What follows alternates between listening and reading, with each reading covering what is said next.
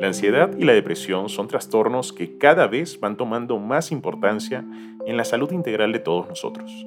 Cada vez es más evidente que no solo la salud física merece atención y cuidado, sino también la salud mental, pues al final hace parte de un todo, es decir, del bienestar integral de cada persona. Muchos la dan por sentada, muchos olvidan que no existe salud sin la salud mental. Así como cuando el cuerpo nos requiere atenciones de vez en cuando, la mente no puede quedarse atrás. ¿Por qué alzamos la mano cuando tenemos un dolor de cabeza, cuando tenemos un malestar corporal o cuando nos enfermamos de gripa o de algún virus? ¿Y por qué no lo podemos hacer cuando nos sentimos tristes, angustiados, estresados o cuando no dormimos adecuadamente? La salud mental requiere tanta atención como la salud física. Y poco a poco son más los valientes que alzan la mano y dicen necesito ayuda. Todos necesitamos ayuda. ¿Quién no la ha necesitado? Eso no me hace ni menos ni más. Es más, me hace un ser humano que quiere cada día mejorarse. Él es Alejandro Martínez, psicólogo de la Universidad CES y candidato magíster en sistemas de vida sostenible de la Universidad Externado de Colombia. Alejandro trabajó cinco años como coordinador de proyectos psicosociales, fue empleado de la Secretaría de Salud de la Alcaldía de Medellín, enfocándose en estudios sobre la conducta suicida y trastornos mentales en estado de agitación. Hoy nos está acompañando para hablar sobre los trastornos mentales que en los últimos años han tomado más relevancia en la sociedad moderna, la ansiedad y la depresión. Pues no siempre se está lista para para nombrar estas cosas y hay que comprenderlas a veces como para poderles dar un nombre. Y ella es Carolina Vélez, psicóloga colombiana experta en psicología clínica. Desde hace ya algunos años, la depresión y la ansiedad la han acompañado a lo largo de su vida. Pero a raíz de la muerte de su madre en el 2014, estos trastornos se potenciaron. Gracias a su autoconciencia, ella ha buscado y ha construido herramientas diversas para evitar estas sensaciones negativas y está acá con nosotros hoy para darnos su mirada y ofrecernos herramientas para nombrar y sanar lo que habita en nuestra mente. La salud mental es tan importante como la salud física y cada vez somos más conscientes de ello. Mucho más ahora, después de pasar por una pandemia global que nos demostró lo vulnerables que podemos llegar a ser. Y es que para sanar el planeta en medio de las crisis sociales y ambientales que estamos viviendo, lo primero es sanar la mente, es decir, dedicarse tiempo a uno mismo. Fundamental si queremos ver el cambio hacia afuera.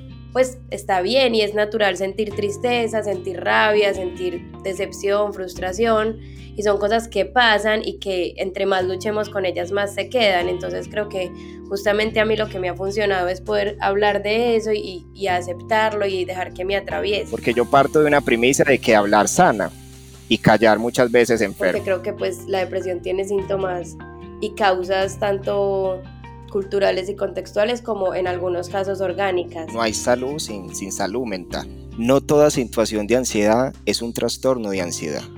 Ni toda tristeza es en sí misma una como depresión. cuando uno está en el mar adentro y, y hay mucha turbulencia, entonces no, no, es capaz como de respirar. Pues uno puede flotar y puede salir, pero llega un momento en el que estás muy agotado y ayuda a tener un flotador.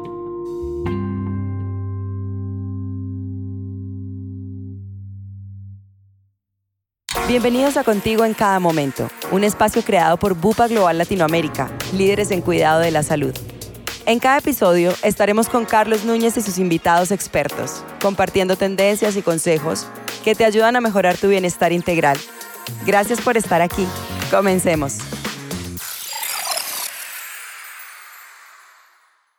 Bienvenidos los dos. Vamos a comenzar con Carolina. Carolina, bienvenida. Por favor, ayúdanos también a presentarte. Hola, muchas gracias. Creo que dijiste todo pues como en términos generales con respecto a, mi profesión pues y formación académica. Ahora voy a estar hablando un poco más desde mi testimonio, que es pues como una persona que ha, ha estado como lidiando con la, con la depresión y la ansiedad, que en mi experiencia ha, sido, ha ido como muy de la mano. Y bueno, pues como aportar desde lo que a mí me ha funcionado y, y, lo que he ido sintiendo, pues también sabiendo que cada historia es, es un cuento aparte. Muchas gracias por, por, esta presencia, que se den estos espacios para que sigamos aprendiendo juntos y, y, de eso se trata. Y bueno, estar aquí acompañándoles desde la experiencia que hemos adquirido como profesional clínico en el área de la salud mental y poder también como aprender de la experiencia que, que nos va a transmitir nuestra invitada también.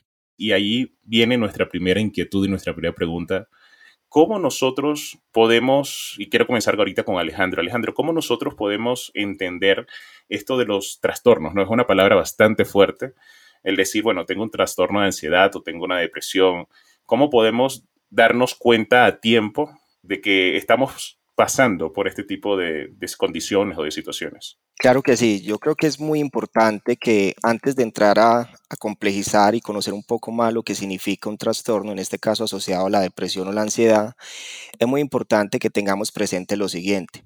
No toda situación de ansiedad es un trastorno de ansiedad, ni toda tristeza es en sí misma una depresión. ¿Por qué? Primero porque la ansiedad es una respuesta normal que nosotros como seres humanos experimentamos ante muchas situaciones de la vida. Y más aún en el mundo en que vivimos, desde la rapidez, desde la inmediatez en la que estamos, ¿cierto?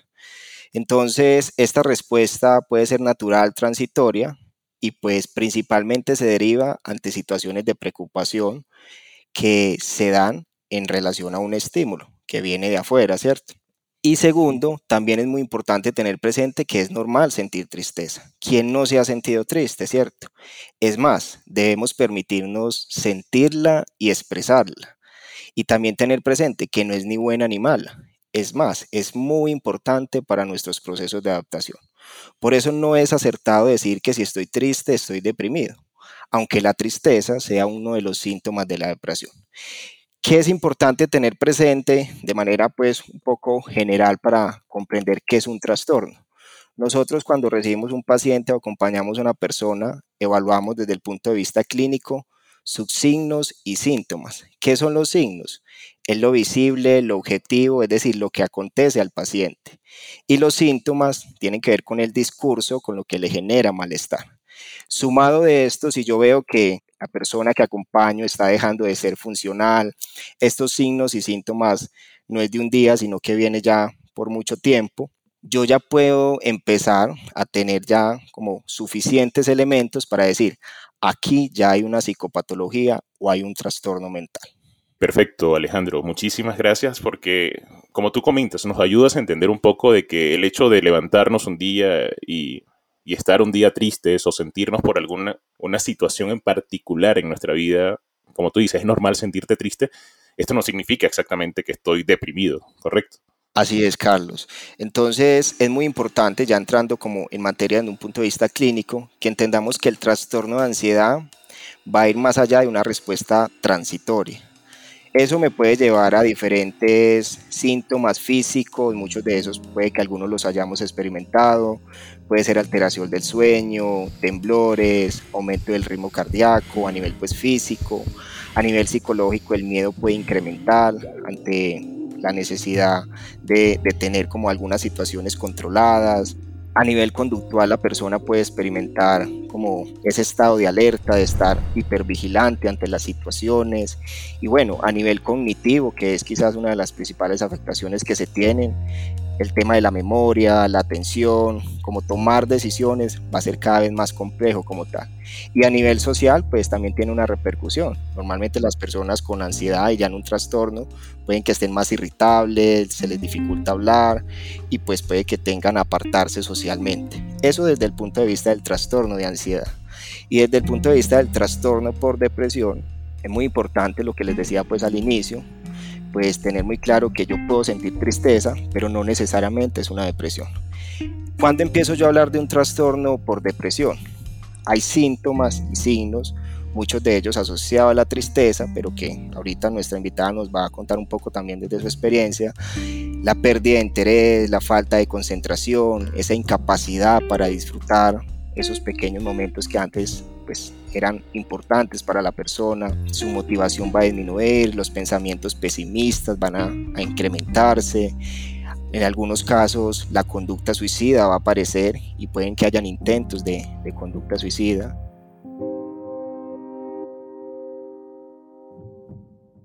Tengo un par de preguntas que más adelante te voy a hacer, pero no quiero perder la oportunidad porque Carolina sé que tiene muchísimas cosas importantes e interesantes también que decirnos. Entiendo, Carolina, que en 2014 personalmente tuviste una situación que te afectó directamente.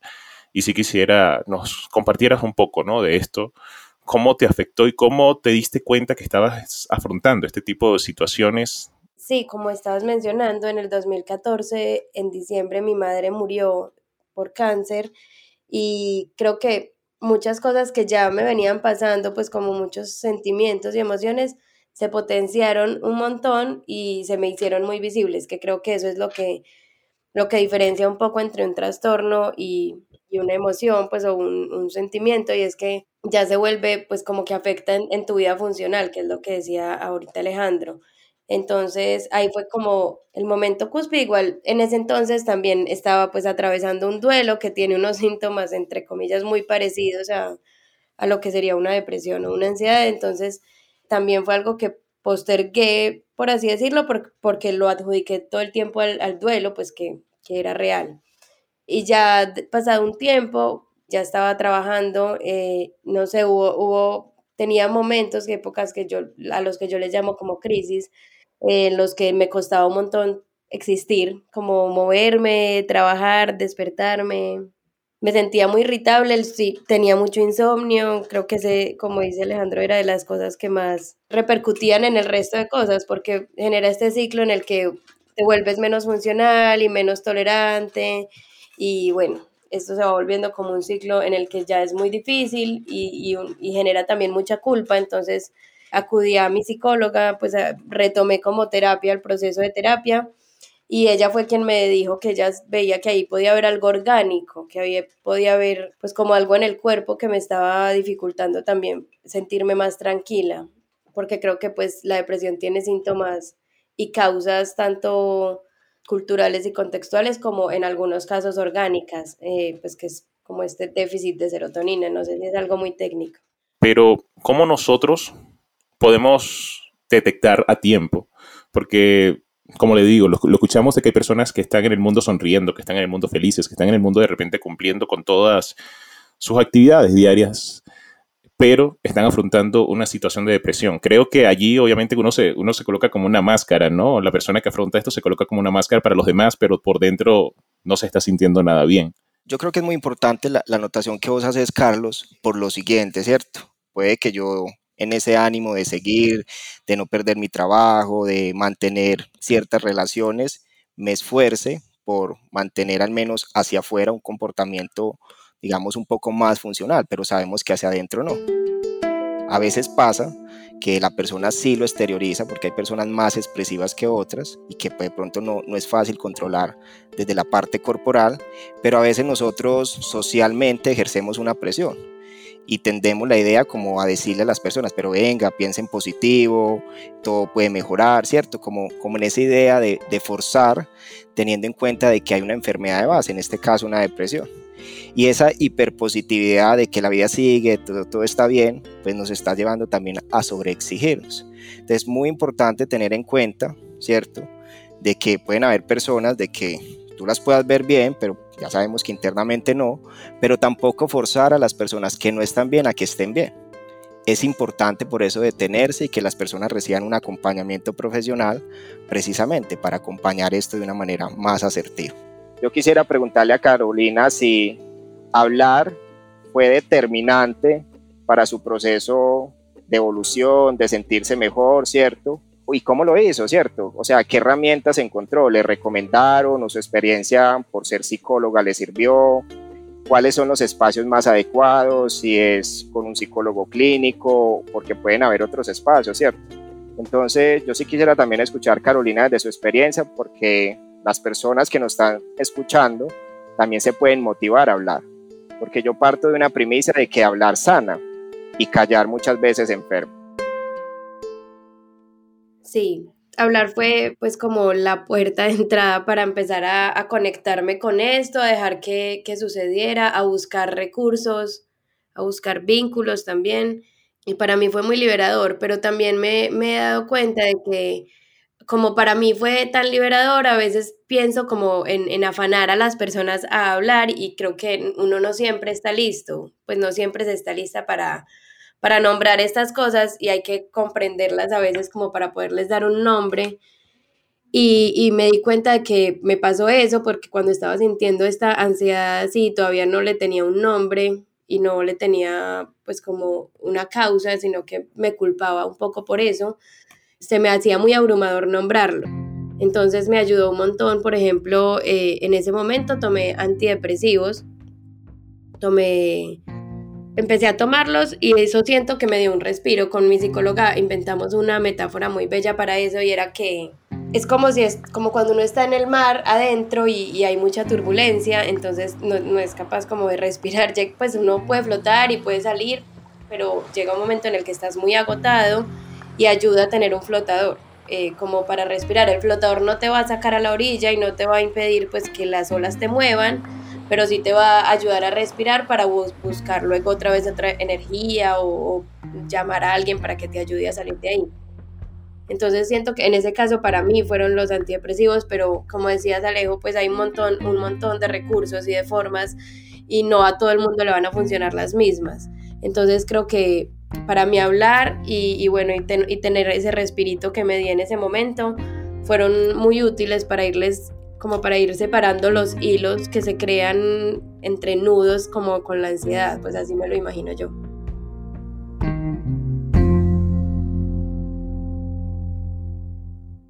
Y Alejandro, anteriormente no escuchábamos muchos de estos tipos de casos, por ejemplo, de personas que tuviesen estas condiciones de ansiedad. Y creo, y aquí sí me vas a ayudar a entender un poco, creo que no, no significa que no existiesen o no existieran, sino que antes no, no se veía actualmente como las nuevas generaciones que actualmente vemos muchísimos casos clínicos de depresión, de ansiedad. ¿A qué puede deberse esto de que a medida que pasa el tiempo, esto va tomando un poco más de relevancia? Tenemos, tenemos muchas más personas eh, manifestando este tipo de condiciones. Claro que sí, Carlos. Yo creo que siempre han existido, hoy han tenido mayor relevancia.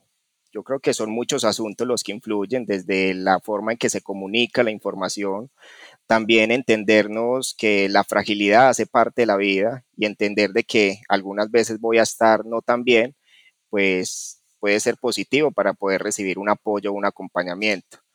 Yo creo que también la pandemia pues nos mostró y nos puso a prueba, es más, ya se está hablando de una nueva pandemia y no necesariamente tiene que ver con un virus o algo, sino con un tema de salud mental. Según la OMS, para el 2030, pues la depresión principalmente será la principal causa de discapacidad. Entonces, es algo que en realidad hay que prestarle atención tener espacios de escucha sin forzar las cosas, entender al otro como un otro sujeto de conocimiento desde su diferencia, teniendo profesionales cada día más capacitados, ojalá sin prejuicios, sin juicios morales, muy abiertos al cambio, ¿cierto? Es vital para no solo prevenir, ¿cierto?, sino que las personas sigan confiando más en los espacios de salud mental. Creo que podemos rescatar cosas importantes como, por ejemplo, la salud emocional, la salud mental es tan importante como la salud física. Creo que están en el mismo orden de importancia, por decirlo de esta manera, y es algo que no podemos descuidar. Así es, así es. Así es. Y retomando, Carlos, lo que decía Carolina y lo que mencionabas vos también al inicio, pues yo creo que hay una frase que pues cada día toma más relevancia y es que no hay salud sin, sin salud mental. Y eso nos lleva a entender el cuerpo y la mente no como entidades separadas, sino que hay una relación directa. Y eso nos lleva a una mirada pues un poco más sistémica, un poco más compleja, pero también desde, por ejemplo, nosotros, desde nuestra formación, hay algo muy importante que tenemos presente y es la psicoinmunología, que precisamente tiene que ver con lo que pasa en la mente y lo que produce en el cuerpo. Hemos visto mucha relación desde los pensamientos, desde las situaciones que pueden pasar en nuestra mente y cómo tiene una relación directa con el desarrollo de enfermedades físicas. Es más, ya hay mucha evidencia desde diabetes, problemas gastrointestinales hasta un cáncer simplemente partiendo de una situación mental. Entonces, por eso la invitación es cada día a vernos como parte de un todo tener presente de que pues, hay que cuidar el cuerpo, pero no olvidarnos de la mente, y eso va a tener una relación muy directa sobre nuestro bienestar psicológico. Yo iba a decir, pues que para mí eso también ha sido todavía un, un vértice importante en mi proceso, y es que, como decía, para mí era difícil hablar mientras no entendiera del todo lo que me estaba pasando, y creo que en esa situación el cuerpo juega un rol muy importante, porque es finalmente quien te da ese mensaje. Como, como decía Alejandro ahora, los síntomas, sobre todo en los que se diferencian más la depresión y la ansiedad, es en el cuerpo, en, en, lo que el cuerpo siente y te manifiesta pues como a través de un montón de cositas que tenemos a veces muy ignoradas. Entonces para mí el cuerpo ha sido ese, ese gran mensajero que me dice cuándo debería hablar, que también me ayuda. Y entonces tú ponías como esta, esta situación de que hay que darle prioridad también a la salud emocional como a la, como a la física. Y es algo que de nuevo para mí es un círculo porque la una influye en la otra muy directamente, como que no es algo lineal sino muy circular. Y, y por eso pues es como tan importante mantenerlas en equilibrio ambas. Así es, recuerden que el cuerpo habla y, pues hay que prestarle atención porque hay una relación muy directa. Creo que el COVID, como siempre lo digo, nos dejó una de tantas lecciones que es la virtualidad. Antes muchísimas cosas que no nos atrevíamos o no acostumbrábamos a hacer de manera virtual, ya las comenzamos a hacer virtual. Y creo que acá sí cabe, como decía Alejandro, no solo porque estoy lejos del país, simplemente porque a veces no puedo moverme, simplemente porque a veces hasta para mí es un poco más ágil el poder buscar una ayuda virtual. Creo que acá, bueno, es importante mencionar que Bupa, Bupa dentro de sus herramientas de, de, cuidado virtual, el cuidado de la salud virtual orientados al tema de la prevención y el cuidado de la salud, cuenta con una herramienta en su aplicación y desde el mismo teléfono podemos hablar con especialistas en salud mental, buscando sea una ayuda psicológica, buscando una asesoría emocional. Y todos los asegurados de Bupa, por ejemplo, tienen acceso desde su teléfono a poder conversar con este tipo de especialistas. ¿Qué recomendación? Ya sabemos, ya nos han mencionado un poco el acompañamiento, el poder exteriorizar, el poder hablar. ¿Y qué recomendaciones o qué le pudiesen decir a todas las personas que nos están escuchando en este momento? ¿Cómo poder detectar, cómo identificar y cómo buscar ayuda? ¿Cómo podemos recomendar a estas personas que, que, cada día se preocupen también más por el cuidado de la salud? Entonces, aquí sí les dejo el espacio abierto. Carolina, comencemos contigo pues a mí me ha, me ha servido, yo lo llamo a hacer como construirse un botiquín de primeros auxilios, que es un poco como saber reconocer y escuchar en el cuerpo y en todo lo que nos sucede, cuando pues como qué emoción estoy sintiendo y cómo, cómo respondo a ella. Y, y, de esa manera también como tener estos elementos para cuando sentimos que algo se está un poco saliendo de las manos o, de control o que no sabemos muy bien cómo manejar, poder acudir a estos recursos que ya nos han funcionado y los que ya no nos funcionen, poderlos eh, reemplazar, eh, reconstruir. Entonces creo que para mí eso ha sido muy útil hacer esta, esta, este botiquín de primeros auxilios lo más realista posible y como con cosas que estén al alcance realmente, porque no puede ser tipo, no sé, viajar a otro país, porque es algo que uno no puede hacer todo el tiempo y que evidentemente pues puede darnos mucha felicidad, pero que no está tan al alcance. Entonces, no sé, para mí es como tomarme un café, conversar con tal persona, leerme tal libro, cosas específicas incluso porque a veces las ponemos muy generales y entonces se pierden como en esa ambigüedad. Entonces, no sé, un libro que, que sepas que te hace feliz, una canción, cualquier cosa que te ayude a tener un poco el respiro que se necesita a veces para volver a coger impulso y, buscar ya acciones que, generen pues como un cambio, que es lo que se necesite o lo que sea.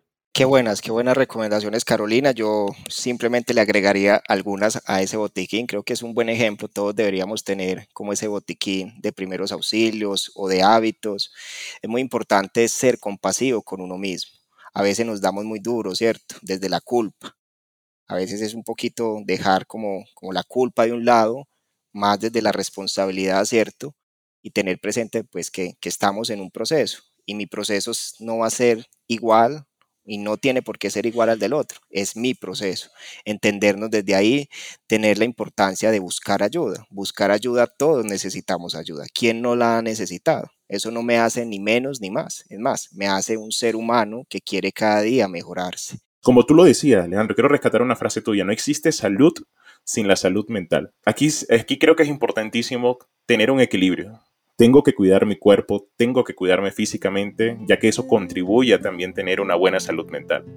Sin embargo, no puedo descuidar de un lado o dejar sola, por decirlo así, la salud mental, ya que eso también va a contribuir a mi salud física. Es decir, las dos se interrelacionan como bien lo habías dicho, ¿no?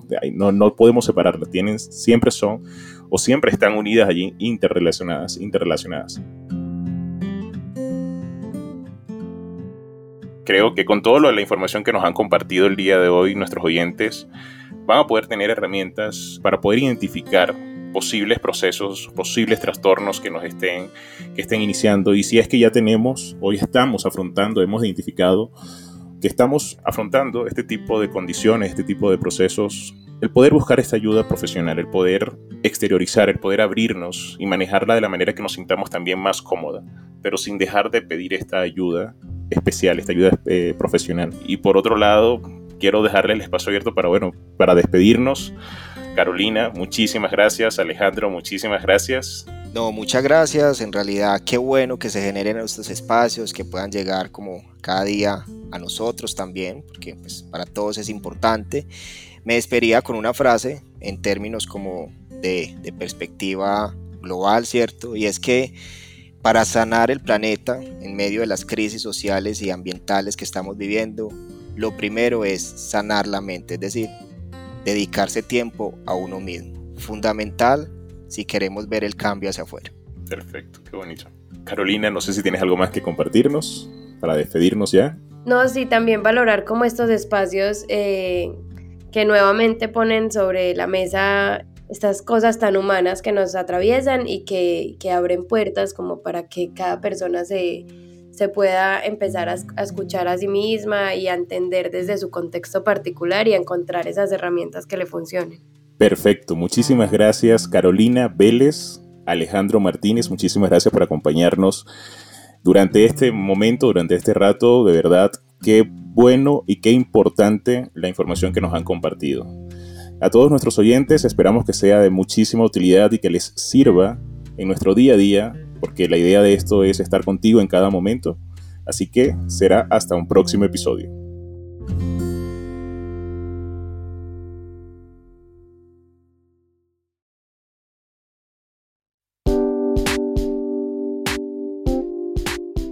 Muchas gracias por acompañarnos en este espacio pensado especialmente para ti. Si te gustó este episodio, compártelo y síguenos.